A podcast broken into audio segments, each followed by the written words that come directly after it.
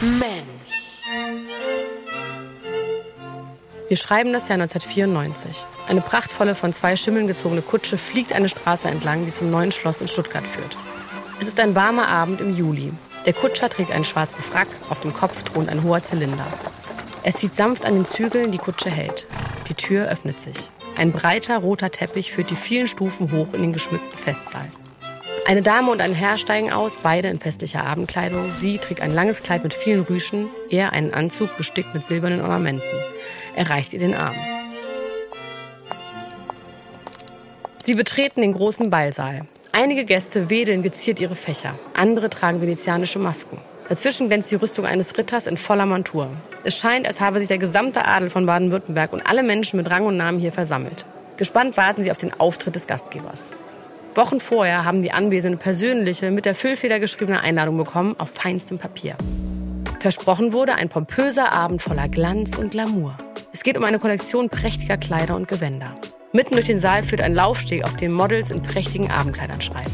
Es ist alles sehr bunt, schrill und ausgefallen. Nahezu pompös, würde ich sagen. Zum Schluss betritt der Gastgeber selbst den Laufsteg. Sein Gesicht ist zwischen den dunklen Locken seiner Perücke kaum zu erkennen. Er trägt einen weißen Frack mit goldenen Ornamenten. Darunter eine ebenso weiße Bluse mit vielen Rüschen.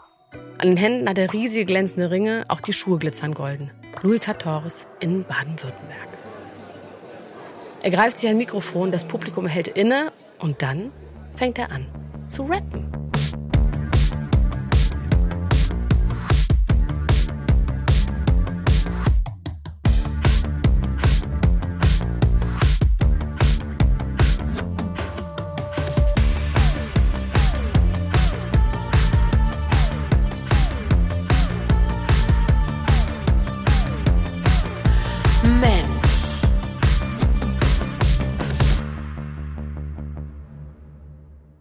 Und herzlich willkommen zu einer weiteren und nagelneuen Ausgabe von Mensch.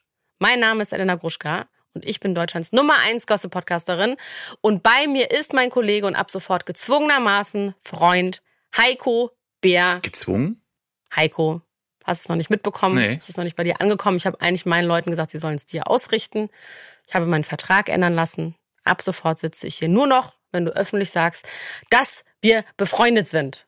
Erstens, wer sind deine Leute? Von denen habe ich so noch nie gehört. Zweitens, ich wäre ja sofort bereit gewesen, das so äh, zu erzählen, aber ähm, von dir kommen einfach nicht die entsprechenden Signale, die ich da erwarte. Also ich habe dich zu meinem Geburtstag eingeladen. Ich finde, das ist ein Signal. Wo warst du denn da eigentlich? Das Also- wäre also- Beispiel also ein Ding, was mich- man als Freund macht. Also für mich kam die, ja, du hast mich eingeladen, aber halt so am Telefon. Ach so, übrigens, ich habe ja irgendwie und dann kam, also ja, du kriegst auch noch eine richtige Einladung, hieß es. Auf die warte ich ja bis heute. Also eine Einladung ist, wenn man sagt, Heiko, übrigens, ich feiere Geburtstag in der Woche. Ich würde dich gerne hiermit einladen. Details bekommst du noch. Das ist schon mal eine Einladung. Wenn man dann keine Einladung bekommt mit der Adresse, was auch immer, dann würde man, ich habe es einfach vergessen, ja, weil meine Leute hatten Warum? Ferien. Warum hast du es vergessen? Weil ich es natürlich nicht nicht, so richtig selber war. mache. Doch, es war absolut richtig. Ich habe ganz viele Leute so eingeladen, die sich nochmal bei mir gemeldet haben, die gefragt haben, was, wie, wo denn jetzt? Bei Heiko nichts. Schweigen im Walde. Ja, ich hatte vielleicht auch einfach bessere Sachen zu. Nein, nein, so ist es nicht. das Ähm, glaube ich kaum.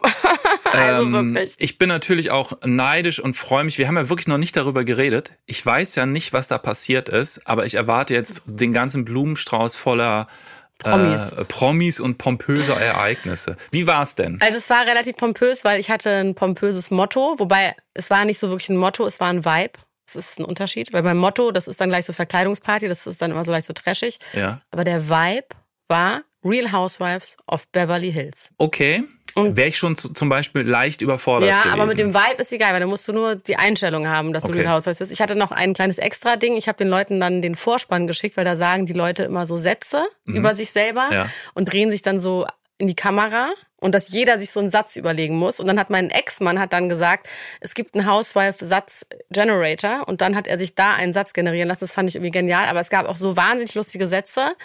Mein Satz ging, I might be old, but I still know how to play.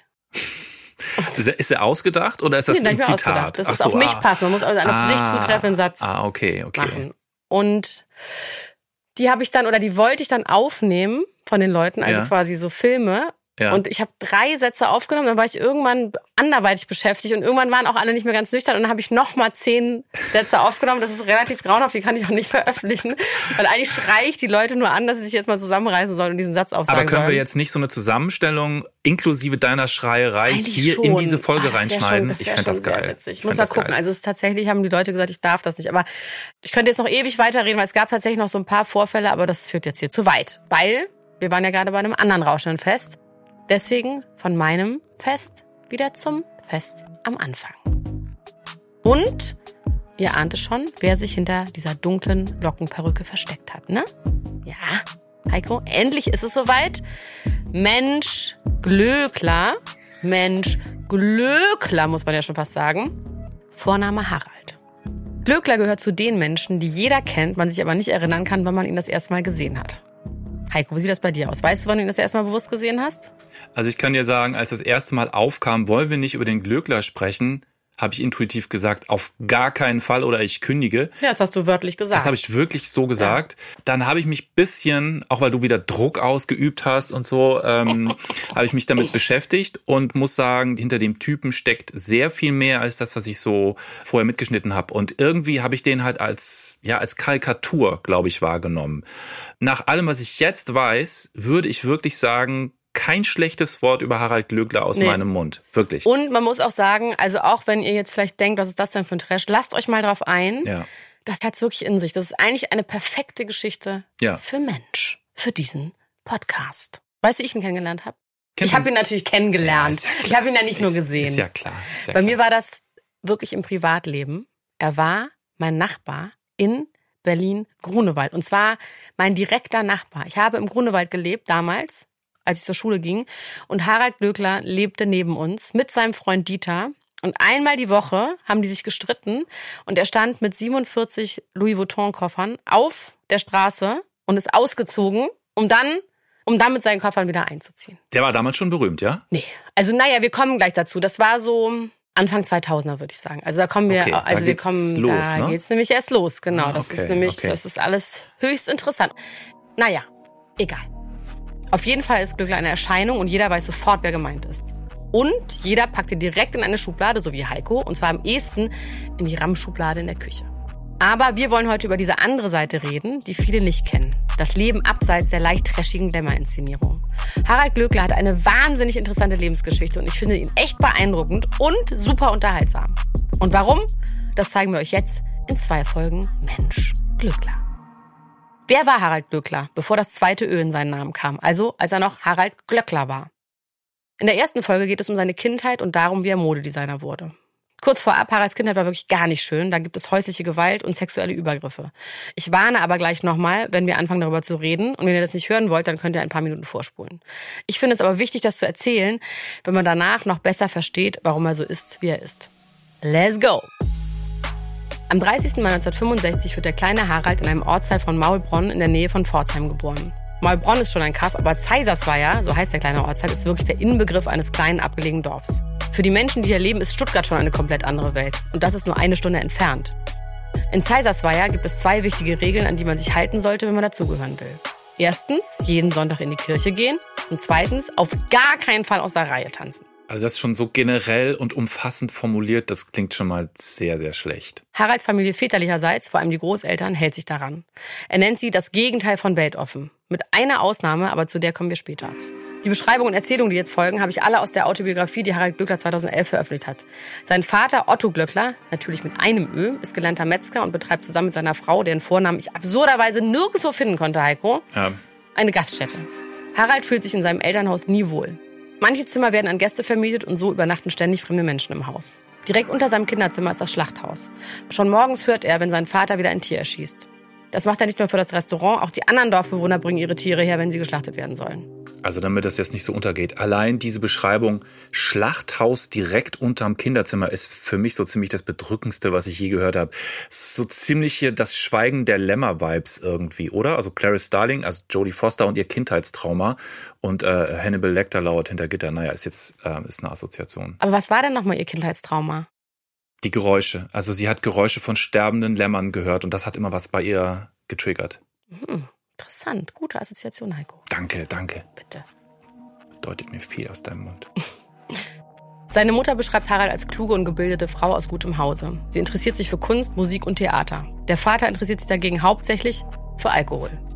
Harald erwähnt in seiner Biografie keine Geschwister. Allerdings veröffentlicht die Bild-Zeitung 2012 ein Interview mit dem angeblich zwei Jahre jüngeren Bruder Klaus Glückler.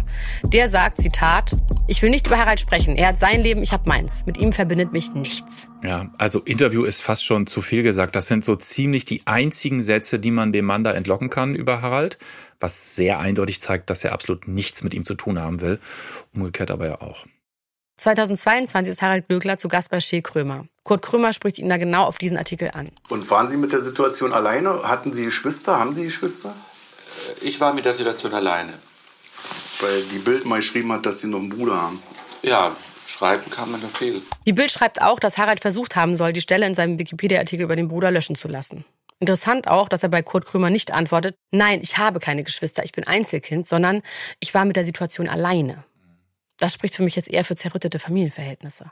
Alles, was wir über Haralds Kindheit wissen, haben wir aus seiner Biografie. Er ist da der einzige Zeuge, den wir haben, aber es erscheint mir irgendwie glaubhaft und ich kann das aushalten. Oder wie siehst du das, Heiko?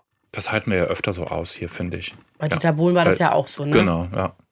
Dieter Bohlen übrigens, Mensch Bohlen, auch in diesem Podcast-Feed vier Folgen über den tollen Mann Dieter Bohlen. Der Vater ist laut Harald ein Tyrann. Er lässt kein gutes Haar an ihm. Positive Erinnerungen hat er dafür an mehrere Frauen in seinem Umfeld. Dazu gehört zum Beispiel seine Oma mütterlicherseits. Wie ein Besuch bei der so ablief, erzählt er hier bei Hotel Matze im Interview. Zu der ging man auch nicht wie zu anderen Großmutter, bei der hatte man eine Audienz und dann wusste man nach drei, vier Stunden ist auch gut, man geht wieder. Frieda hieß die, die hatte eine Punkfrisur und hatte noch mit, mit ging noch mit, mit über 80 im weißen Kleid mit roten Blumen, hohen Schuhen, war sehr außergewöhnlich. Und dann gibt es noch Anita, eine Freundin der Mutter. Die wohnt in einer luxuriösen Villa voller antiker Möbel. Harald fühlt sich da extrem wohl, ist sofort begeistert von dem ganzen Prunk. Das Wasser kommt aus goldenen Wasserhähnen. Statt schnöden Lampen gibt es Kronleuchter, kunstvoll verzierte Tische und Spiegel und teure alte Kunstwerke.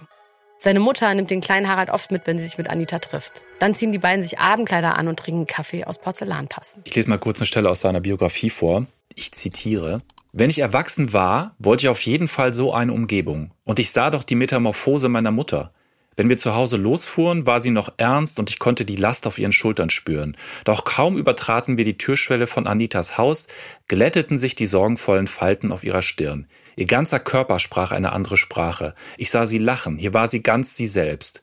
So gelöst und fröhlich, wie meine Mutter bei ihrer besten Freundin Anita war, so sollte sie immer sein. Anitas Leben war das einer Prinzessin.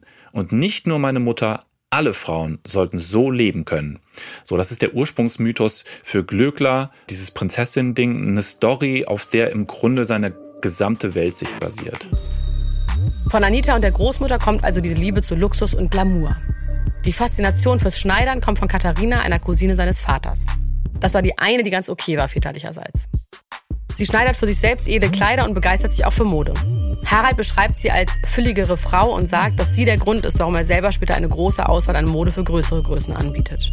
Also, es gibt vier selbstbewusste Frauen, die Harald in seiner Kindheit besonders prägen. Einmal die extravagante Oma, Anita, die reiche Freundin der Mutter, die Großcousine Katharina, das war die Schneiderin, und seine Mutter selbst. Also was ich irgendwie echt beeindruckend finde übrigens, ist, dass der Glöckler so auf seine Vergangenheit zurückgeguckt hat offensichtlich und das verglichen hat mit seiner Gegenwart und ganz klar einzelne Punkte so rausgegriffen hat und gesagt hat, so das hat mich da geprägt, das da. Ich finde, das ist echt schlau. Und also reflektiert auch das meine ich, das meine ich. Also ich könnte das jetzt nicht so auf meine Kindheit und alles zurückgucken. Gut, es war auch nicht so traumatisierend, aber du hast alles aus dir selber gezogen, Heiko. So ist es doch. Keiner hat dir irgendwas angeboten. Musstest du alles, den ganzen Glamour musstest du aus dir selber schöpfen. Also genauso hätte ich es dir jetzt geskriptet, diese Antwort. Danke. Die ersten Modelle, die Harald einkleidet, sind die Kinder des Pfarrers. Die wohnen nebenan und sie treffen sich regelmäßig im Garten des Pfarrerhauses. Harald nimmt dann immer alle Stoffe mit, die er finden und tragen kann und bastelt daraus Kostüme. Sie denken sich dann eine bunte Welt aus, in der sie Königin Kleopatra, orientalischer Scheich oder Burgfräulein sind. Harald erinnert sich, dass er als Kind schon merkt, dass Mode Menschen verändern kann. Und er merkt, dass er sich mit Hilfe von Mode und Kostümen in eine fremde Welt flüchten kann. Ich fand das wohl der Pfarrer in einem Pfarrhaus, frage ich mich. Also es ist doch alles absolutes aus der Reihe tanzen, oder? Ja, zu seinem Verhältnis zur Kirche kommen wir später auch nochmal. Ja, ambivalent. Ambivalent. So, und jetzt geht es los mit dem unschönen Teil. Wer das nicht hören will, kann jetzt ein paar Minuten vorspulen. Ich versuche den Teil aber auch kurz zu fassen.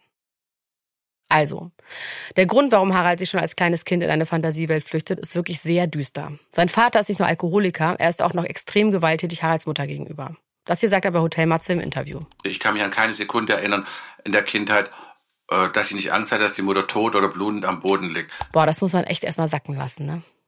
Ja. Jeden Tag, wenn Harald aus der Schule kommt, hat er Angst vor dem, was ihn erwartet. Dann findet er seine Mutter mit Platzwunden irgendwo im Haus sitzen und der Vater liegt sturzbetrunken in irgendeiner Ecke. Er sagt, dass die Nachbarn alle wissen, was los ist, aber niemand will sich einmischen. Das ist so typisch Dorf, oder? Das würde ja den Frieden stören. Harald selbst wird nie von seinem Vater geschlagen, er weiß selbst nicht warum. Aber um ihn macht er immer einen Bogen. Ein Bild brennt sich ganz besonders bei ihm ein, das beschreibt er in seiner Biografie. Ja, das lese ich nochmal vor. Also ich zitiere. Dieses Bild versuche ich seit damals zu vergessen, weil es mich immer wieder auffühlt, aber es geht nicht weg. Es ist das Bild, wie mein Vater mit dem Spaltmesser aus der Schlachterei durch unsere Wohnung hinter meiner Mutter herrennt. Sie schreit vor Angst, bis sie sich auf die Straße flüchtet. Also wenn man das jetzt nochmal verbindet mit dieser Situation seines Kinderzimmers über dem Schlachterzimmer und dazu jetzt diese Situation jeden Tag nach Hause kommen und Angst davor haben, dass die Mutter vom Vater verletzt wurde und blutend in der, also das ist wahnsinnig. Grauenhaft. Grauenhaft, Grauenhaft. wirklich, ja. Und als ob das nicht reicht, als Harald sechs Jahre alt ist, erlebt er ein weiteres Trauma. Ein Freund der Familie nimmt ihn an einem Sonntag mit in einen Freizeitpark. Auf der Rückfahrt kommt es zu einem sexuellen Übergriff. Auch darüber spricht Harald im Interview mit Kurt Krömer. Das Schlimme ist, sie, sie kommen da nach Hause und zu Hause ist der Terror und sie können da ja mit dem Vater nicht drüber reden, mit der Mutter auch nicht. Und dann habe ich das verdrängt und irgendwann, viel lange später kam das wieder hoch. Und zwar kam das hoch, weil ich alte Fotos aussortiert habe und da war da äh, drauf. Da dachte ich, Mann, dieses Schwein hatte ich ja angefummelt, ja. Und äh, das ist ganz, ganz schrecklich. Und das ist auch so etwas, was ich dann nachträglich zusätzlich meinen Eltern eigentlich noch angekreidet habe, dass sie auch da sehr fahrlässig einfach umgegangen sind. Statt darüber zu reden, verdrängt Harald den Vorfall also und flüchtet sich weiter in seine Traumwelt. Darin lebt er in einem Schloss, ist er ein Prinz und alle Frauen sind Prinzessinnen. Aber ich bin mit den schlimmen Sachen leider immer noch nicht fertig. Eines Tages im Herbst 1978 kommt dann der schlimmste Tag in Haralds Leben. Er ist damals 13 Jahre alt. Es ist abends, er liegt schon im Bett und versucht zu schlafen. Plötzlich kommt seine Mutter rein. Sie schließt die Tür von innen ab, legt sich neben Harald ins Bett und deutet ihm an, dass er leise sein soll. Irgendwann schlafen sie ein. Am nächsten Morgen werden beide davon wach, dass der Vater gegen die Zimmertür hämmert. Harald denkt sich, ich beruhige ihn und öffnet die Tür. Der Vater schlägt die Mutter ins Gesicht und schiebt sie bis zur Treppe. Er stößt sie und sie fällt. Der Vater geht einfach an ihr vorbei zur Arbeit. Drei Tage später stirbt Haralds Mutter an den Folgen der Verletzungen. Harald muss ihr vorher aber noch versprechen, niemanden den wahren Grund für den Sturz zu verraten. Offiziell ist sie einfach nur die Treppe runtergefallen. Warum hat sie das wohl gemacht? Sie wollte den Schein irgendwie wahrscheinlich wahren, oder? Also, Wahrscheinlich hat sie dann gedacht, sonst ist mein Sohn auch noch der Sohn eines Mörders. Ja, Schande über die Familie. So, dieses, kann sein. auch dieses Dorfdenken, Ja, ne? wahrscheinlich. Aber es, ich finde es voll schwierig, darüber zu urteilen, ne? Also ja. so. Nö, ich will es gar nicht beurteilen, aber Nee, nee, ist ja ich, ich merke das so, dass ich intuitiv denke ich so, warum, warum, ne? Aber er ist ja auch erst 13, echt Ja, und er kind. müsste dann seinen eigenen Vater des Mordes quasi bezichtigen. Ja. Ah, Es ist komplex. Das Krasse ist, Harald lebt danach noch fünf Jahre bei seinem Vater. Die beiden gehen sich so gut es geht aus dem Weg und sprechen kaum mehr miteinander. Dann wird der Vater schwer krank, Leberzirrhose im Endstadium. Naheliegend die Folge seines Alkoholmissbrauchs. Eine weitere Folge des Alkoholmissbrauchs können Psychosen sein. Der Vater wird immer unzurechnungsfähiger, sieht Dinge, die nicht da sind und nachts läuft er durchs Haus und schießt. Alter! Harald lässt ihn mehrfach in die Psychiatrie einweisen, aber er kommt jedes Mal zurück. Also Harald kümmert sich letzten Endes um seinen Vater trotz allem bis zum Ende. Also irgendwie, du kannst ein absoluter Vollversager sein als Eltern und trotzdem bist du mit den Kindern irgendwie wahnsinnig eng verbunden und dann fühlst du dich trotzdem schlecht so, ne? Ja, ist traurig. So, das war jetzt aber der schlimme Teil, ne? Das reicht jetzt aber auch, finde ich. Jetzt wird's nur noch schön. Fast. Jetzt wird's fast nur noch schön. Nach der Schule besorgt ihm seine Großcousine Katharina, das war die Schneiderin, eine Ausbildung zum Einzelhandelskaufmann in einem Modekaufhaus in Mühlacker, knapp 10 Kilometer entfernt. Harald zieht mit 18 Jahren in seine erste eigene Wohnung und beginnt einen neuen Lebensabschnitt. Endlich raus aus dem toxischen Elternhaus blüht er förmlich auf. Die Ausbildung ist genau sein Ding, er bekommt Bestnoten und ist danach verantwortlich für den Einkauf der Herrenmode für zwei Kaufhäuser. Nach der Arbeit und am Wochenende arbeitet er nebenbei als Model. Diese Anerkennung genießt er sehr. Eines Abends, Mitte der 80er, geht er mit einem Kumpel in einer Disco in Mannheim feiern. Wie immer ist Harald totally overdressed. Alle anderen tragen Jeans und T-Shirt und er trägt eine weiße glänzende Hose aus Seide, ein weißes Seidenhemd mit rosafarbener Wildlederkrawatte, darüber einen weißen langen Seidenpullover und eine Wildlederjacke. Und dazu noch weiße Handschuhe. Also mir fehlt bisschen die Fantasie, mir 80er Jahre Mannheim schick vorzustellen. Also auf wen er da so trifft, oder? Ah, Mannheim ist unterschätzt man, glaube ich, so als Ort. Ich glaube, das war in den 80ern, war da schon was los. In den 80ern in Mannheim? Schon, ja. Also Mitte der 80er, ich stelle mir, also jetzt Glöckler, so ein bisschen vor wie das sechste Mitglied von Duran Duran. Also ich finde, er gehört eigentlich auf so Segelturns mit Models oder so in, in, in den Videos von denen. Oder so Background-Tänzer von Wham. Hast du die Doku gesehen eigentlich übrigens? Die Wham-Doku? Ja. Mach ich noch, habe ich dir versprochen. Ich schreibe es mir auf. Warte. Ja, mach doch mal. Ich, will doch, ich würde da gerne mit. Wham mega, mega überzeugend. Doch, nee, will nächst, ich. Ich will Folge, wirklich gerne gucken. Ich liebe Wham. Guck die mal. Aber back to Glöckler. Der erinnert sich, das weiß ich aus seiner Autobiografie, für jedes Event noch genau, was er anhatte. Das ist irgendwie beeindruckend, aber man muss auch echt sagen, ganz normal für Frauen. Frauen haben alle Termine nur noch im Kopf. Das war da, als ich das rosa Kleid mit den Flamingos anhatte. Weißt du das nicht mehr? Das war da, als ich die neuen Balenciaga-Schuhe anhatte. Also Frauen denken nur, da gibt es sogar einen Film drüber, Caveman, von meiner Freundin Laura Lackmann. Da wird genau das auch besprochen. Also der ist schon möglicherweise so ein bisschen auf sich selbst konzentriert. Das ist ja auch so ein klassischer Vorwurf, finde ich, so, so an so ein bisschen exaltiertere Leute. Aber ich sag mal so, mit seiner Geschichte, über die wir jetzt ja eben gesprochen haben, da macht diese Konzentriertheit vielleicht auch echt Sinn. Oder anders formuliert, so dieses Verlassen auf sich selber hat ihm ja irgendwie vielleicht auch das Leben gerettet. Absoluter Survival-Mode, finde ich auch. Harald ist also in Mannheim auf dieser Party in seinen flashy Klamotten. Und da trifft er Dieter. Hä? Ich habe jetzt gerade kurz gedacht, hä? Dieter Bohlen? Wir haben doch Mensch Bohlen gemacht. Ne? Da ging es doch auch mal darum, dass Dieter im Club Frauen angegraben hat. Das wäre jetzt ein Twist, oder? Wenn die beiden Lebensläufe dieser beiden Typen so zusammengekommen Und wir wären. nicht darüber geredet hätten, Mensch Bohlen. Das wäre aber ganz schön oll gewesen. Das wäre echt, ja. Nee, wir reden hier natürlich über einen anderen Dieter. Ne? Aber ihr könnt Mensch Dieter euch anhören. Hier in diesem Feed. Mensch Dieter, habe ich vorhin schon mal gesagt, ne? Mhm. Mensch Bohlen. Also dieser andere Dieter ist 38 und Harald ist 21. Da kriege ich leider schon wieder Flashbacks. Aber egal. In dem Club gibt es verschiedene Ebenen und dazwischen auch ein kleines Café. Da lernt er Dieter kennen und die beiden trinken einen Kaffee. Das finde ich also beim Lesen, das war so ein witziges Detail für mich. Also Kaffee trinken im Club nachts in Mannheim aber dann in diesem vollen Ornat, was der da so anhat. Also da kommen schon irgendwie viele Facetten zusammen für mich. Kann man so hochrechnen auf alles, was noch kommt. Also sowas auch bisschen provinzielles, was bodenständiges, aber auch sehr flashy. Also Meinst du, der wollte da auch schon so raus aus Mannheim und rein in die Großstadt? Also allein damit. Auf jeden Fall. Ja, ne? Sagt er doch immer, dass ihm alles zu klein ist. Äh, also ich kann das schon relaten. Ich war jetzt nicht sehr flashy in meiner Kleinstadt, aber das habe ich mich jetzt nicht getraut. Das lebe ich ja jetzt aus. Ähm, aber ich wollte da schon auch drin. Aber du raus. hattest ein flashy Brain wahrscheinlich. Nee, das war auch damals durchschnittlich wie der Rest. Also auch das ist erst später gekommen. Dieter macht Harald viele Komplimente für sein Outfit und Harald merkt, dass er bewundert wird. Und das gefällt ihm sehr. Danach schreibt er Dieter seine Telefonnummer auf einen Bierdeckel. Das war's. Wochen später klingelt bei Harald das Telefon. Er war schon kurz davor, das abzuhaken, aber Dieter ist dran. Harald lädt ihn spontan zum Kaffeetrinken ein und obwohl Dieter 200 Kilometer entfernt wohnt, fährt er am selben Nachmittag noch die ganze Strecke bis nach Mühlacker. Einsatz. Hm? Das ist richtiger Einsatz. Ja, das ist Einsatz, ja. Die beiden verstehen sich gut, reden ewig. Da erzählt Dieter Harald auch, dass er bis vor kurzem noch mit einer Frau verheiratet war und zwei Kinder hat. Ja, also was du jetzt gerade erzählst, das ist die eine Version von der Geschichte. Das ist aus dem Buch von 2011. Es gibt eine andere Autobiografie von 2001, die heißt Pompös, der Modeprinz, eine märchenhafte Biografie. Das ist der Untertitel. Und da erzählt Harald Glückler die Geschichte ein bisschen anders. Also er lernt Dieter immer noch im Club kennen. Sie trinken aber keinen Kaffee, sondern einen Cuba Libre. Und da wartet Dieter auch nicht wochenlang, bis er sich meldet, sondern die beiden verabreden sich gleich am nächsten Tag zum Tee trinken bei Harald in der Wohnung. Und der ist auch schon so aufgeregt, dass er vorher die ganze Wohnung picobello sauber macht und dann schmückt er die Wohnung mit weißen Rosen und trägt auch ein Outfit komplett in weiß. Also das sind schon sehr, sehr unterschiedliche Versionen. Einmal etwas nüchterner, einmal etwas dramatischer. Vielleicht erzählt er da so nach Stimmung. Also das muss man ein bisschen im Hinterkopf haben bei Glückler. Wir haben ja schon gerade gesagt, wir reden jetzt hier vor allen Dingen basierend auf dem, was er uns erzählt hat in seinen Büchern, muss man im Hinterkopf haben. Ne? Also genau wie die Sache mit dem Bruder, die Geschichte könnte er auch ein bisschen verbogen haben, sage ich jetzt mal so.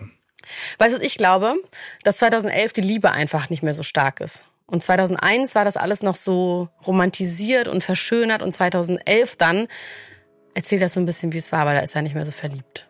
Das finde ich total einleuchtend, muss ich sagen. Oder? Bin ich jetzt ganz begeistert. Äh, stimmt, das ist mit Sicherheit der Grund, ja. Aber wir gehen nochmal dahin zurück, wo die beiden sich kennenlernen, weil da verlieben sie sich und Dieter ist ständig bei Harald zu Hause. Und Harald kommt dann auf die Idee, einen eigenen Laden aufzumachen. Dieter hatte vor einigen Jahren schon mal einen Laden für Herrenmode und außerdem ist er Geschäftsmann. Kennt sich also mit Zahlen aus und kann gut organisieren. Er lässt sich überzeugen und die beiden machen sich auf die Suche. In München finden sie den absoluten Traumladen. Mitten in Schwabing, hohe Decken, wunderschönes Parkett und das Schaufenster ist von einem Jugendstilrahmen eingefasst. Aber leider viel zu teuer. München halt. Harald ist unendlich frustriert. Dieter sieht dann aber eine Anzeige in der Zeitung, ein Ladengeschäft, was bezahlbar ist und gut klingt. Allerdings in Stuttgart. Alles nur nicht Stuttgart, denkt sich Harald. Er findet, dass die Stadt absolut keinen Charme hat und so gar nicht nach Großstadt und Modemetropole klingt. Das ist wahrscheinlich nicht komplett falsch. Dieter überredet ihn trotzdem, es sich wenigstens mal anzuschauen. Der Laden liegt in der Innenstadt, in der Eberhardstraße, nicht weit vom Rathaus. Okay, ist gut, sagt Harald. Und sie schlagen zu. Da sie nur wenig Geld haben, müssen sie beim Einrichten improvisieren. Ein alter Schrank von Großcousine Katharina und günstige Regale. Das Schaufenster dekoriert eine Freundin. Kisten mit frischen Mandarinen kosten nicht viel, sehen aber gut aus und riechen auch noch gut. Praktisch. Und schimmeln irgendwann aber auch. Muss man auch mal austauschen. Egal.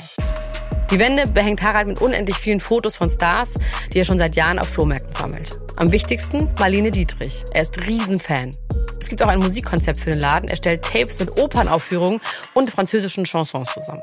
Also bei mir im Wohnzimmer sieht's nicht so aus, aber ich find's eigentlich echt ansprechend. Also diese, diese Zusammenstellung Jugendstilrahmen, Mandarinen, Marlene Dietrich und Opern, das ist schon echt so ein ganz eigener Stil und in Stuttgart sicherlich ziemlicher Hingucker, so Ende der 80er.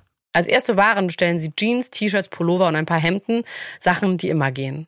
Harald lässt sich aber auch noch ein paar wenige Stücke aus Paris liefern. Die sind dann deutlich extravaganter als der Rest. Was ich hier erkennen kann. Glöckler hat schon auch eine pragmatische Seite, ne? Er gibt sich in Interviews immer wie so ein reiner Visionär und Träumer, aber in dieser Situation kommt er mir auch realistisch vor. Ja. Er sagt zwar, dass er sehr gerne noch mehr von den extravaganten Teilen aus Paris bestellt hätte, trotzdem versteht er aber, dass aktuell mit dem Budget einfach nicht mehr drin ist. Und die Kundschaft dafür wird auch einfach noch nicht da ist.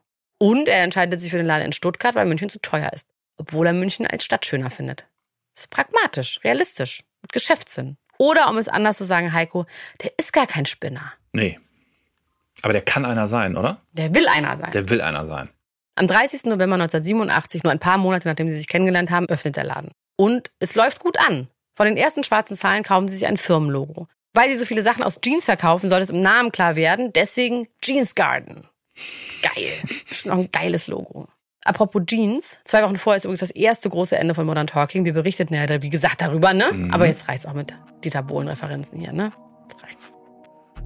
Der Laden läuft gut, aber Harald ist irgendwie unzufrieden. Den ganzen Tag Mode von der Stange verkaufen, das reicht ihm bald nicht mehr. Eines Morgens kommt er zur Arbeit und hat die Nase voll. Er montiert das teure Schild, das gerade erst abbezahlt wurde, einfach wieder ab. Harald sucht nach einem neuen Namen. Pompös findet er ganz gut.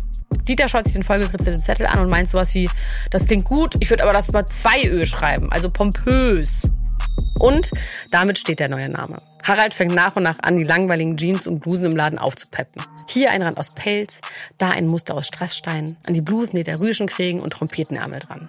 Vor allem diese Blusen verkaufen sich sehr gut und werden zum Markenzeichen von Pompös. 1990 gründen Harald und Dieter dann ihr eigenes Label, was den gleichen Namen trägt. Eine Krone wird das Markenzeichen. Ich lese nochmal was aus der Biografie vor. Warum?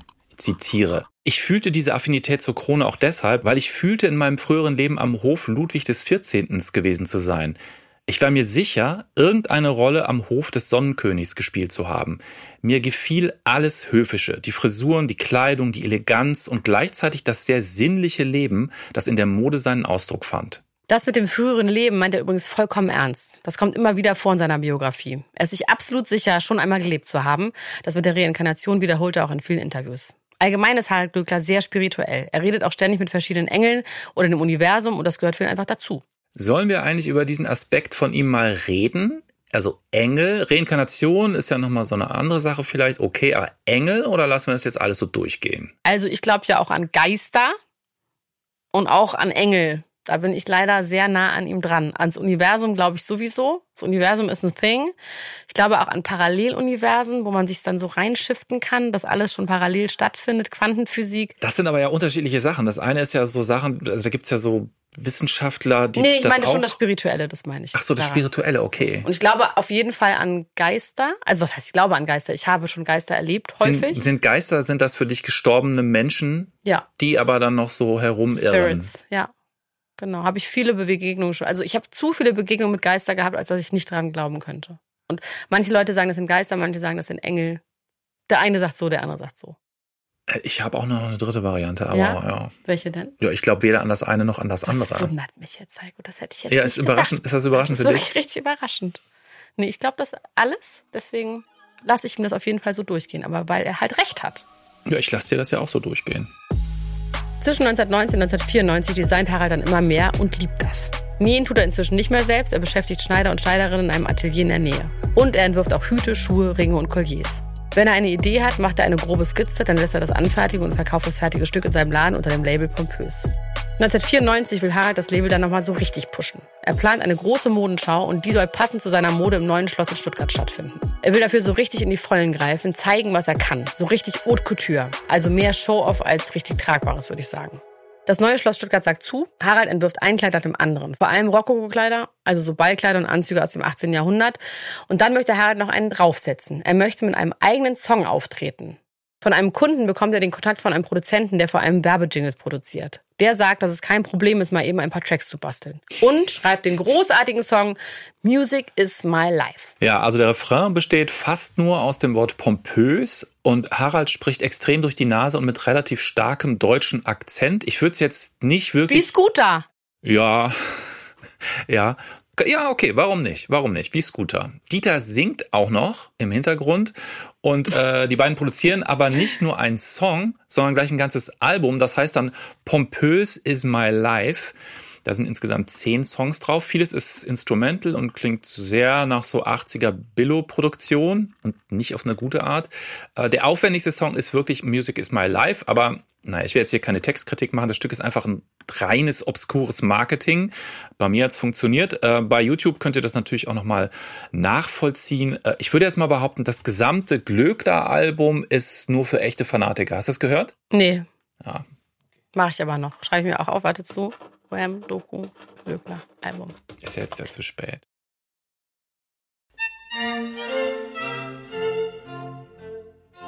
Und dann ist der große Tag gekommen. Wir sind wieder in der Szene ganz am Anfang dieser Folge. Der Weiße Saal, so heißt der Festsaal im neuen Schloss in Stuttgart, ist komplett voll. Harald sagt, dass die Modenschau damals ein Riesenerfolg war mit Standing Ovations und allem drum und dran. Und am Ende betritt er den Laufsteg im Kostüm des Sonnenkönigs Ludwig XIV. und performt den Song Music is my life. Ich würde ja schon wahnsinnig gerne wissen, wie das damals so war. Waren die Leute wirklich so begeistert? Und wie ist Harald Glückler eigentlich, wenn man ihn damals privat kennengelernt hat? Und Heiko, du hast ja jemanden gefunden, der damals ganz nah dran war, ne? so nah wie keine andere, und zwar die Künstlerin Dulizia, Paris. Sie war die Sängerin, die auf dem Album mit Harald Glückler zusammen gesungen hat. Hallo? Hallo, hier ist Heiko. Heiko, hallo. Erzähl mal, wie kam das eigentlich, dass du die Sängerin von Pompös wurdest? Ja, das ist eine gute Frage. Es ist ein bisschen lange her, wo ich Studentin war. Mhm.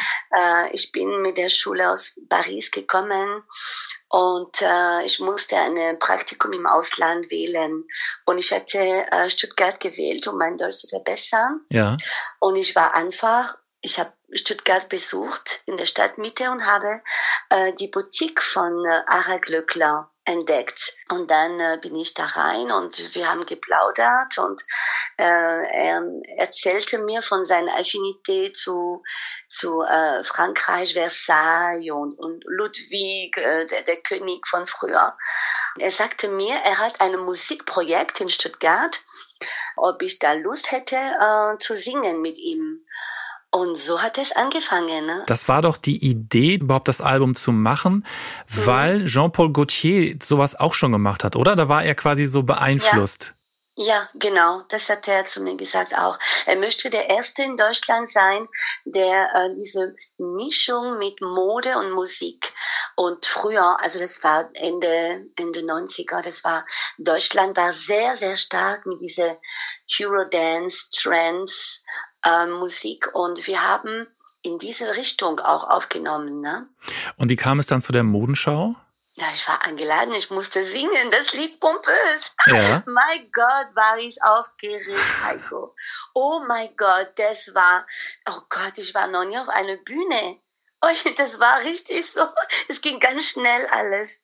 Ich war so aufgeregt und ich musste eine, eine barock weiße große Perücke tragen. Das war so schwer. Ich bin da gestanden wie eine Statue. Ich habe mich nicht bewegt.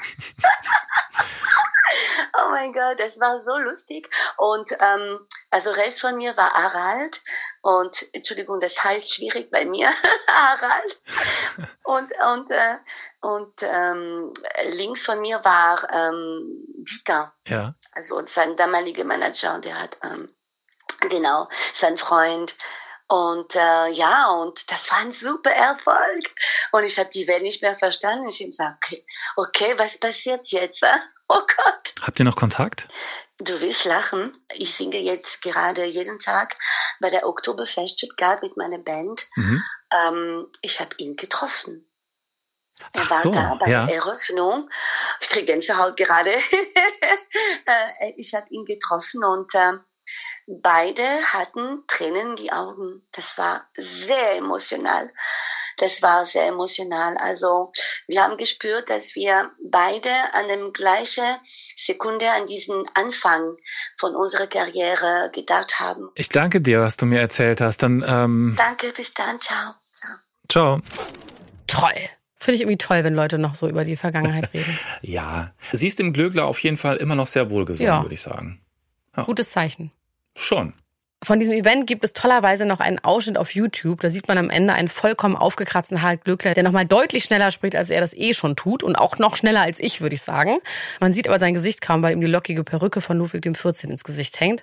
Und er redet wieder über eines seiner Lieblingsthemen, über Reinkarnation. Zum Beispiel in Palais Royal habe ich ein Thema, wenn ich davor stehe tagsüber, jetzt könnt, könnt ihr sagen, ich bin verrückt. Vielleicht bin ich ich weiß es nicht, was ist verrückt, was ist nicht verrückt. Äh, da habe ich ein Ballerlebnis. Ich sehe Roben, ich sehe... Und das kann man...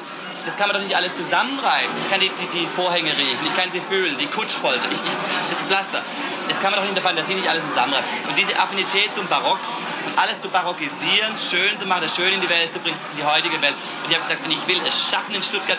Und alle sagen, hier geht's und, hier, und es geht hier, ich will es mir beweisen und an. Und ich glaube, es hat geklappt. Er wirkt da schon so ein bisschen crazy, ne? Und komplett überdreht. Und schlafen muss er anscheinend auch nicht mehr. Was soll ich schlafen?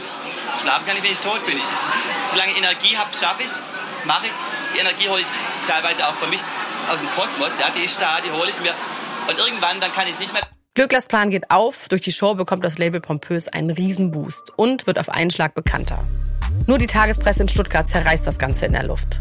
Es erscheinen mehrere vernichtende Artikel, die Harald Glöckler und seine Show lächerlich machen.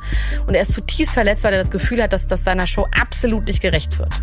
Wir hätten diese Artikel wahnsinnig gerne gelesen, allerdings findet man die nirgendwo mehr. Und meine Recherche haben zwar ergeben, dass noch Exemplare der Zeitung im Stadtarchiv Stuttgart schlummern und die auf Mikrofilm gespeichert sind. Da kann man sich die Artikel dann raussuchen, aber das finde ich führt auch zu weit. Aber ich gehe jetzt einfach davon aus, dass das stimmt ne? und dass man Haralds Beschreibung aus seiner Biografie vertrauen kann. Wenn die Presse damals positiv berichtet hätte, hätte er das sicher auch lieber so geschrieben.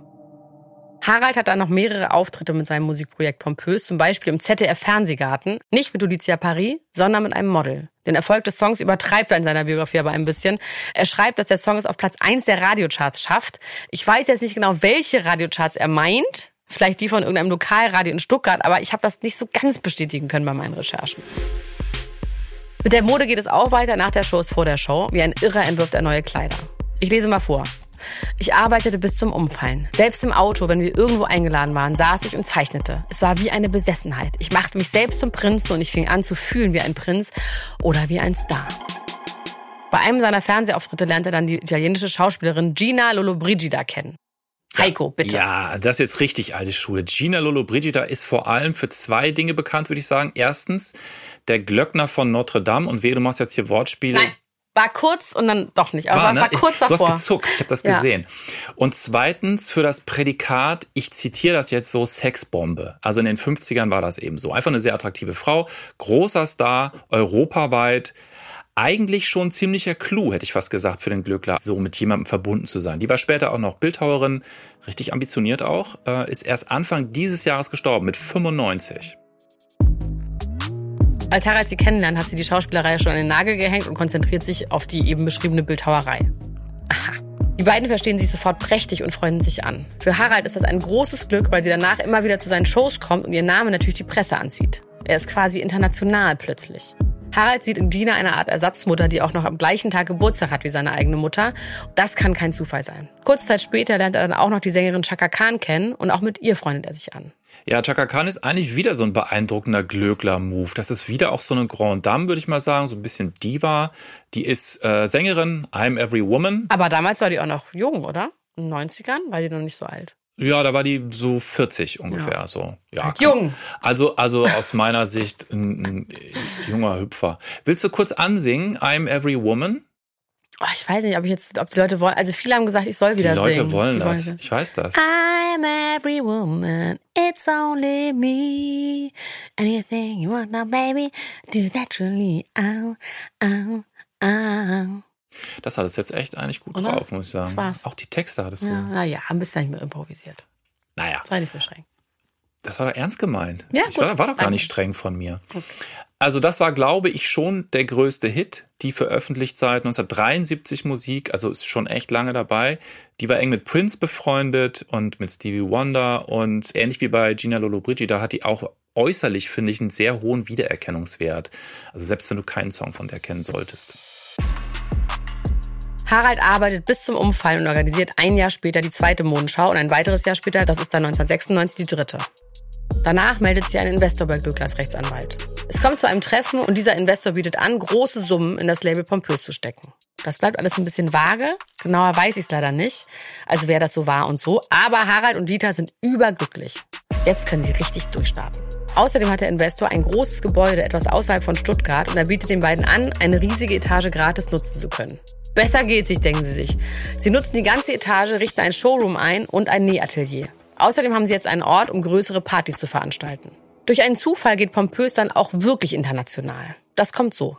Harald und Dieter veranstalten am Rosenmontag für einen Karnevalsverein eine Modenschau in Darmstadt. International Darmstadt. So. Und das bekommt eine Frau mit, die Mitglied der Geschäftsführung der Messe Frankfurt-Hongkong ist. Und die möchte Pompös dann für das 50-jährige Jubiläum der Interstoff in Hongkong buchen. Also Interstoff ist schon ein sehr geiler Name. Das ist eine der größten Stoffmessen und Glückler äh, designt dann barocke Kleider aus chinesischer Seide. Also ich kann mir richtig gut vorstellen, dass das so als Clash ganz gut ankommt. Also kurz vielleicht einfach ein paar Facts zu dieser Interstoff. Die feiert eben 1997 in Hongkong zehnjähriges Jubiläum findet im Oktober 97 statt und ausgerechnet im selben Jahr, also am 1. Juli 97, für die History Buffs unter uns, findet auch die Übergabe von Hongkong an China statt. Also Hongkong war 150 Jahre lang britische Kolonie und ab 97 übernimmt dann eben China die Kontrolle, kann man sagen. Aus dem Grund wird die Messe in Hongkong 1997 so gefeiert.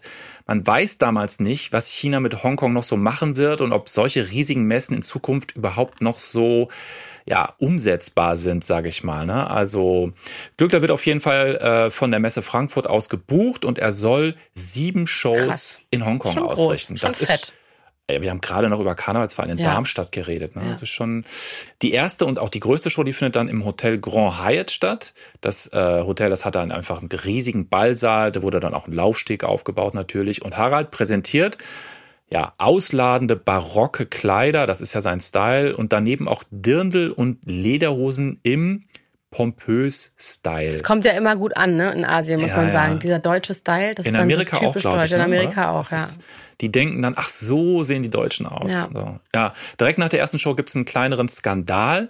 Ein Model hatte unter ihrem Kleid keine Unterhose an und die Bilder gehen durch die chinesische Presse. Und danach muss Harald für die nächsten sechs Shows genau penibel darauf achten, dass alle Models Unterwäsche anhaben. Das ist mal, äh, das mal ein Detail. Ähm, Harald sagt, dass damals sehr wenige deutsche Journalisten über das Event berichten. Also diese Messe, die ist in Deutschland wirklich nicht so bekannt. Und äh, wir haben ja recherchiert, es erscheinen wirklich kaum Artikel in deutschen Zeitungen dazu, obwohl das schon, sind wir uns doch einig, eine große Nummer ist. Ja, aber ich glaube, es gibt so ein Phänomen, dass es ein paar Deutsche gibt, die big in Japan sind. Gibt es auch diesen Song zu, also jetzt im übertragenen Sinne. Mhm. Ja. Ne? Also big woanders sind. Ja. Kann auch Russland sein oder sonst irgendwas, wo dann einfach nicht drüber berichtet wird. Ne? Komisch. So wie du es sagst, klingt es wie eine Verschwörung. Ja, gehen wir noch mal hinterher. Dem gehen wir noch mal auf das den Grund. schreibe ich mir jetzt mal auf. Schreibst du dir mal auf, Heiko. Gut. Recherchier doch mal was dazu. Mhm. Nach Hongkong folgt die nächste Show in Stuttgart und Pompös verkauft danach sogar die ersten Lizenzen. Das bedeutet, jemand kauft das Recht, den Namen Pompös zum Beispiel auf Seidentücher zu drucken und so zu verkaufen. Harald und Dieter haben nichts weiter damit zu tun, sie verkaufen nur den Namen, aber verdienen daran. Harald hat das Gefühl, es läuft und nichts kann ihn mehr stoppen. Bis zu einem Morgen im März 1998, nur ein paar Monate später. Harald und Dieter sind auf dem Weg zu ihrem Showroom wie jeden Morgen. Anders als sonst stehen an dem Tag aber schon eine ganze Reihe Autos auf dem Parkplatz. Darunter der schwarze Porsche des Investors und mehrere Polizeiautos. Einer der Polizisten bringt gerade ein Vorhängeschloss an der Tür an. Der sagt zu Harald und Dieter, dass eine Unterlassungsklage gegen sie vorliegt. Angeblich haben die beide eine Vorladung des Gerichts ignoriert. Als sie zugestellt wurde, waren sie allerdings gar nicht in Deutschland, sondern in Hongkong auf dieser Stoffmesse. Danach war der Briefkasten aufgebrochen, so erzählt es Glöckler. Vorwurf, der Investor behauptet, dass es den Deal mit der Gratisetage niemals gegeben hat. Er stellt Harald und Dieter als Mietnomaden hin, die seit Monaten keine Miete zahlen. Die Tür bleibt verschlossen. Hm, spannend, oder? Mhm. Wie geht's weiter? Wie schafft es Harald bloß aus dieser Situation wieder raus? Und wie geht's überhaupt weiter? Mensch. Und das erzählen wir euch in der zweiten Folge von Mensch Glöckler. Dann geht es vor allem auch um den nächsten Karriereschritt von Harald Glöckler. Außerdem um seine Schönheits-OPs. Es geht um Drogenvorwürfe und so weiter und so fort. In der nächsten Folge Mensch Glöckler. So, und ihr kleinen Mäuse, wisst ihr, was der Heiko Bär mir gesagt hat? Der Heiko Bär hat mir gesagt, dass er sich so gefreut hat, dass er bei Instagram so ganz viele nette Nachrichten bekommen Das hat. stimmt. Und deswegen würde ich doch einfach sagen, wenn ihr was Gutes tun wollt, dann schreibt dem Heiko, aber auch der Tante Gruschi, ja, doch weiterhin Nachrichten bei Instagram, wie ihr diesen Podcast findet, wie ihr den hört. Und ich habe noch eine Idee, wie ihr uns noch mehr eine Freude machen könnt. Ja. Ja. Also ich habe jetzt gerade wieder gesehen, dass Ruth Moschner, die berühmte Ruth Moschner, als Hörerin dieses Podcasts, ja, Shoutout an dieser Stelle. Und die hat uns verlinkt und hat gesagt, ich höre wahnsinnig gerne diesen Podcast. Und das hat Auch mich so gesehen. gefreut. Ja. Deswegen, ihr lieben Leute, wenn ihr den Podcast hört, dann verlinkt uns doch auch mal bei Instagram und sagt, hier, guck mal, das höre ich gerade. Meine Instagram-Adresse ist elena-gruschka und Heikos ist tatsächlich heiko.bär. Ja, ist ganz einfach. Ich will auch nochmal sagen, vielen Dank für die netten Nachrichten. Ich habe ja immer so ein bisschen auch so damit kokettiert, so schickt mir gerne Hass. Die Leute sind richtig freundlich und Ja, nett. das ist ja auch wirklich Koketterie. Du würdest als erster so heulen, wenn dir einer Hass schreibt. Das stimmt nicht. Nein, das stimmt nicht. Ich, Ich äh, ich würde mich. du würdest so tun, als fändest du es lustig. äh, nee, ich fänd's, glaube ich, wirklich lustig. Natürlich wäre ich mir mal getroffen. ab. Schreibt mal das Gemeinste, was euch Natürlich wäre einfällt, ich dann auch gucken wir getroffen. mal. Das, ist ja, eben. das ist ja klar. Aber du hingegen nimmst negative Kritik einfach als konstruktiv an nee, und überhaupt nicht. Die werde sofort blockiert. prallt ab an dir. Ne? Ich finde das eine Frechheit. Gar nicht. Ich will nur sagen, ich habe jetzt noch gar nicht allen geantwortet, aber ich tue das noch. Diesen Satz Süß. wollte ich immer mal Oh, sagen. wie süß. Ich habe alle eure Nachrichten gelesen. Aber es ist auch sehr, sehr lustig. Ich habe eine Nachricht bekommen von einer Frau. Schöne Grüße an dieser Stelle, weil die hört Mensch noch weiter. Aber die hat meinen anderen Podcast gehört. Ich habe noch einen Podcast, der heißt Niemand muss ein Promi sein. Da sitze ich Ah. mit Lars Feuerborn. Ja. Und da geht's ein bisschen wilder zu. Also das ist ein bisschen wilder, würde ich sagen. Ne? Das ist alles so ein bisschen spontaner. Es ist eher so ein Gespräch. Wir reden auch über Promis. Aber ich bin ja hier die Wilde in dem Ganzen. ja. Und die hat mir geschrieben, dass sie wirklich enttäuscht war. Sie würde Mensch hören und sie würde Mensch lieben und sie ist super enttäuscht, weil wir hätten ja bei Niemand muss ein Promi sein auch einmal einen Namen falsch ausgesprochen und ja auch nicht so richtig recherchiert an einer Stelle. Ja, Ja, guck mal, das ist halt der Unterschied, ne? Bei diesem anderen Podcast, äh, da ist halt so viel Chaos, aber hier gibt's ja hier die ordnende hier gibt's Hand. Heiko Bär. Richtig. Aber Jedes- der andere ist trotzdem gut. Ihr könnt ja mal hören, aber nicht anschreien, wenn ich ähm, den Namen von Tabula Tahida Willis, der Tochter von Bruce Willis, nicht richtig ausspreche. Ne? Aber niemand muss Darum Promi sein. es? Ja, darum ging es. Könnt ihr, könnt ihr euch anhören, überall wo es Podcasts gibt. Ansonsten bewertet diesen Podcast hier richtig toll. Schreibt Nachrichten. Macht die Abo-Glocke an, damit ihr immer wieder hört, wenn es eine neue Folge gibt. Und hört alle anderen Folgen auch noch. Habt ihr überhaupt schon Britney gehört? Habt ihr überhaupt schon Bohlen? Tic-Tac-Toe, Der Wendler, Schröder, Anna-Maria, you fucking name it. In diesem Feed. Mensch, Heiko. Ich freue mich. Ich freue mich einfach. Bis zum nächsten Mal. Bis dann. Tschüss. Ciao.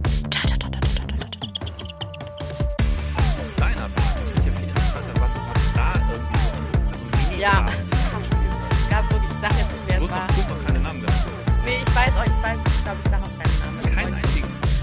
Mensch.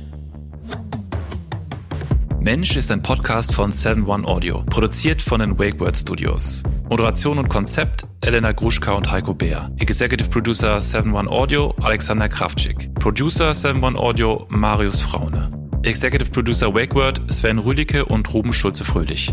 Projektleitung WakeWord Miriam Aberkane. Redaktion Heiko Beer, Mira Dönges und Patrick Bellmann. Produktion Felix Stäblein. Musik Elena Gruschka und Nikolai Potthoff.